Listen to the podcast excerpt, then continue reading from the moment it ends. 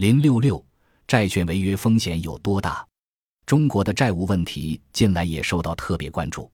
国际货币基金组织 （IMF） 在二零一六年四月推出的《全球金融稳定报告》中，以不同寻常的篇幅，专门分析了中国企业的债务负担和银行业不良贷款。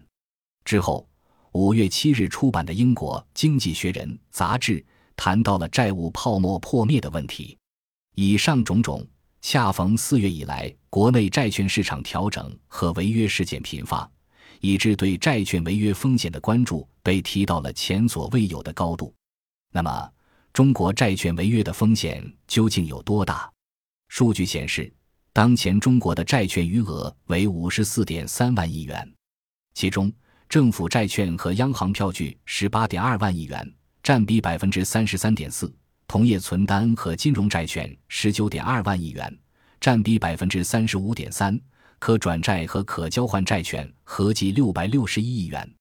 除去以上几个部分，余下的即为全部非金融企业发行的债券，以下统称企业债券，总量十六点九万亿元，占比百分之三十一点一，涉及发债企业四千二百余家，债券笔数一点五四万笔，见表三点七。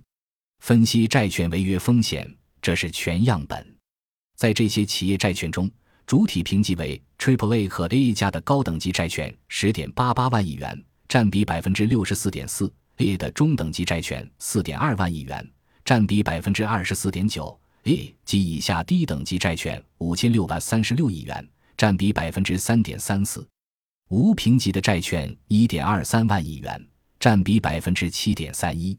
面对这么大规模的债券，如何评估其违约风险？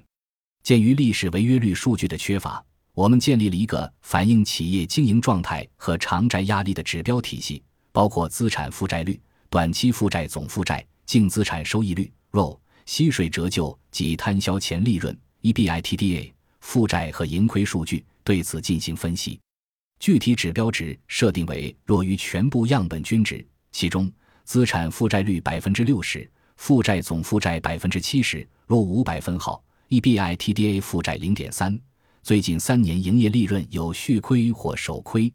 如果一个行业的全部上述五项指标同时弱于均值，则视为风险较高。这一指标体系虽有待进一步完善，但仍可作为一种参照。鉴于债券发行体的财务数据披露的实质和不完整性，比如四千二百余家企业。仅一千九百二十九家披露了二零一五年财报，而全部两千五百一十一家 A 股非金融上市公司二零一五年财报刚刚全部披露完毕。所以，我们试图通过分析上市公司的数据，先找出符合上述标准的行业，随后再针对这些行业评估债券的违约风险。对非金融上市公司财务数据的分析显示，同时达到上述标准的行业共有八个，包括煤炭、钢铁。工业金属、化学原料、化学制品、化学纤维、船舶制造及机床和重型机械。从基本面来看，多数周期性行业产能过剩较严重，短期内不易得到根本性改善。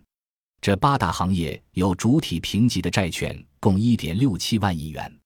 其中煤炭、钢铁、机床、重型机械和化学制品几个行业合计一点四七万亿元。占比百分之八十八点二是主要部分，国有企业债券共一点四五万亿元，占百分之八十六点八。中低评级债券即 A 级 A 以下是风险最高的部分，规模三千零八十四亿元，占比百分之十八点五。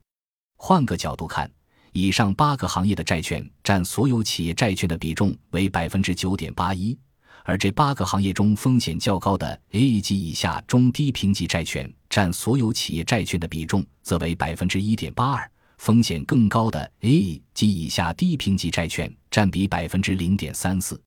很难说，在这些高风险的债券中有多少可能出现实质性违约，但可作为重点关注的对象。当然，这里没有分析全市场一点二三万亿元无评级的债券，也没有考虑高评级的债券。在无评级的债券中，也有违约的风险，而最近高等级的债券也曾有出现风险警报的案例。自二零一五年以来，全市场出现债券违约的企业二十余家，占比百分之零点四八，每二百一十个发行人中有一家违约。当然，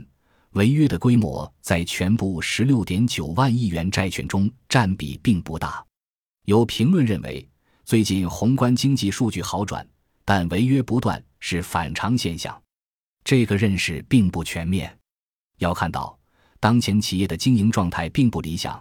二零一五年非金融上市公司若仅百分之四点八，大幅低于二零一四年的百分之六点三和二零一三年的百分之八点一。存货和应收账款周转率下降，很多行业的产能利用率堪忧。IMF 的报告也佐证了这一判断。其对中国两千八百七十一家非金融企业的分析显示，在二点七七万亿美元的债务中，利息覆盖率低于一的在险债务占比百分之十四。健康状况在恶化，见表三点八。当今中国债券违约仍相对可控，当然对潜在风险也不宜低估。要在坚持打破刚性兑付的同时，引导风险的有序释放，并严格防止各种逃废债行为的发生。